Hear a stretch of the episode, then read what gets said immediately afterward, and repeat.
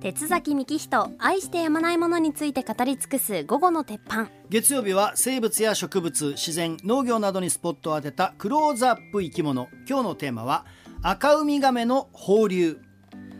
まあ、この是非についてなんですが、はい。えー浜北サンメロンさんからはね子ガメを日中に放流するとほとんど死んでしまうということを記事で見ました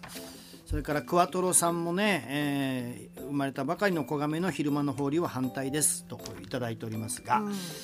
えーそうなんです。先日これあのとある新聞に載ったんですが、はい。えー見出しが「ウミガメ放流会やめて日中の放流ほぼ死ぬ運命研究会会長が訴え」というまあ見出しなんですが。はい。ちょっと読みますと「大きくなって帰っておいで」こんな書き出しで盛んに新聞記事にされた子どもたちによる日中のウミガメ放流会への疑問が高まっている。うん日中に放流してもほぼ死ぬ運命やめた方がいいという奄美海洋生物研究会の会長は 5月の末にあった鹿児島での、えーウミガメ保護対策連絡協議会でこう訴えたやめた方がいいと卵から孵化したウミガメは24時間以内に沖まで出ないと体力を失って生き残れない。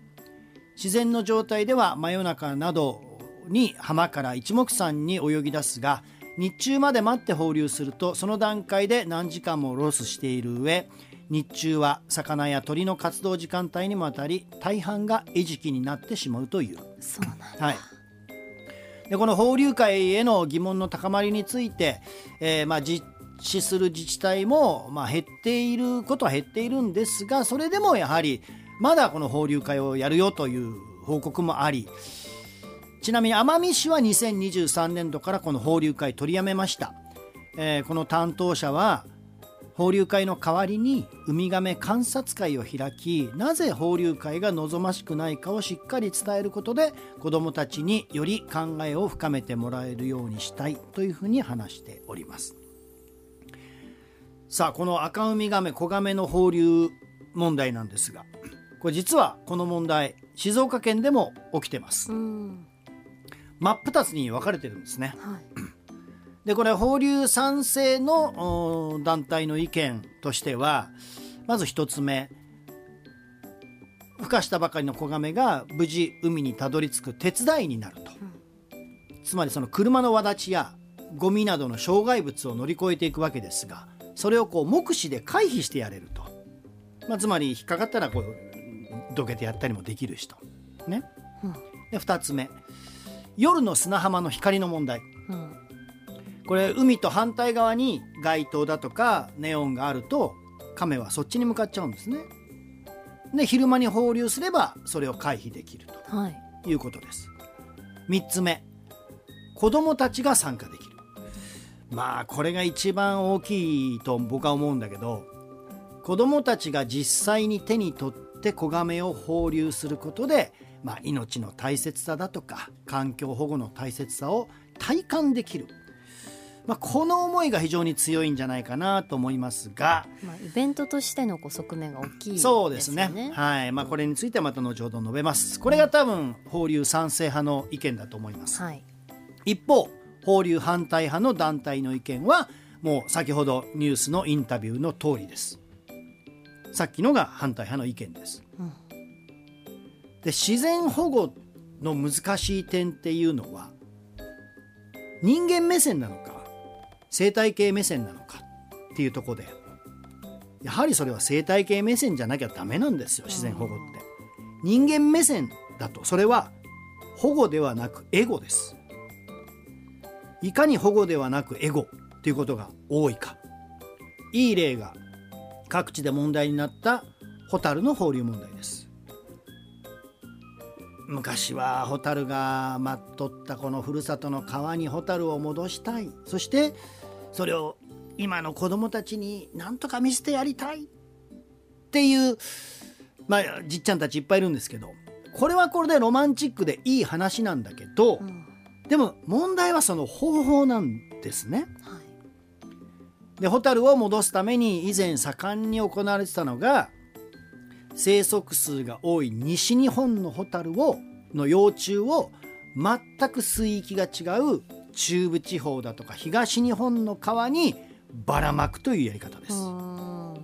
あ、ついでに餌のカワニナもばらまきます。よそから持ってきて。それによって何が起きるか。ホタルは飛びますよでもそのホタルは遺伝子汚染されたホタルです。ホタルっていうのは西と東では発光感覚すら異なるんですよ、うん、西の方が早いんです発光感覚。そんなもう別種とも言っていいようなものを一つの川にこれつまり外来種の放流なんです、うん、西日本のホタルを東日本に巻けばこれは外来種の放流です、はい、まあきっかけがどれほどロマンチックだったとしてもこれはもう真の生態系保護とは程遠いさっき僕が言った保護ではなくエゴです。子供たちに見せてやりたいというのはただのエゴです。じゃあそこで大事なのは何か？子供たちに伝えるべきはよそから持ってきたホタルを飛ばすことではなく昔はここにいたのになぜいなくなったのかというその理由を考えてもらうことです、うん、そしてそのホタルが飛んでいた昔の川を少しでも取り戻すような努力これに尽きるんですよね。環境保全っていうのは。もうそもそもね動植物なんてね放流なんてしなくても環境さえ整えてやれば向こうから戻ってきます、向こうから飛んできます。でこれをじゃあさっきの赤ウミガメの放流に置き換えればやはり結論としては今の放流はやめるべきだと僕は思っています、さっきの記事にもあったんだけど子亀って卵から孵化した瞬間、まあ、大体ね2ヶ月で孵化しますが6月に生まれた産卵があった子亀は8月に7月産卵だと9月に月夜の夜に一斉に出てきますよね。はい、で生まれた瞬間に全力で海を目指して全力疾走するでしょ、うん、あれすごい生命力なんだけどあれなんでかっていうと生まれる際にそういう物質を持って出てくるんですよ。その物質のことをフレンジーと言います。フレンジーという、まあ、いわば狂乱状態になるようなもうドーパミンが出ば出出まくってるようなそういうフレンジーという物質を持って出てくるからだから生まれたばかりなのにあんなに全力で海を目指して走れるんですね。ところが放流会いつですか？その開けた次の日とかもう一人もう一晩空けた次の日とか昼間ですよね。放流会まで待ってしまうと当然この物質は消えます、うん、さらに子亀というのは栄養分もお腹の中に持ってるんですよ。この栄養分の期限は2週間。それ以上放流会が後にあるとその栄養分もなくなる可能性が高い。当然沖まで泳げません。じゃあどうすればいいか。放流会どうしてもやりたいなら本来の自然状態である夜中にやればいいです、うん、出てくるのを待ってね。人間のスケジュールではなく孵化する子亀たちのスケジュールに合わせてくださいいつ出るか分かんないよ。それをじーっと待って。出てきた。でその亀を。まあそれを夜中に出てきた亀をあえて手に取って海に流す必要は全くゼロだけどね。うん、だとしたらもう夜中に出てくる亀をじっと見守って頑張れ頑張れとエールを送ってやってください。ね？そんなこと無理でしょ。子供たちを夜中に集められないでしょ。無理です。だったら人間はいかに子亀たちがスムーズに孵化できるかというゴミを取り除いたりだとか車のわちをなくしたりだとかそういう手助けをしてやるしかないんですよ。この子亀の放流会しかも子どもたちによる放流会って、まあ、子亀だけに限らずいろんな人間にとって価値のある魚例えばヒラメだとかねそういったものも放流会よくやられてますそういうのって子どもたちがやることによって一見すごいハートウォーミングに思えるんですよ。うん、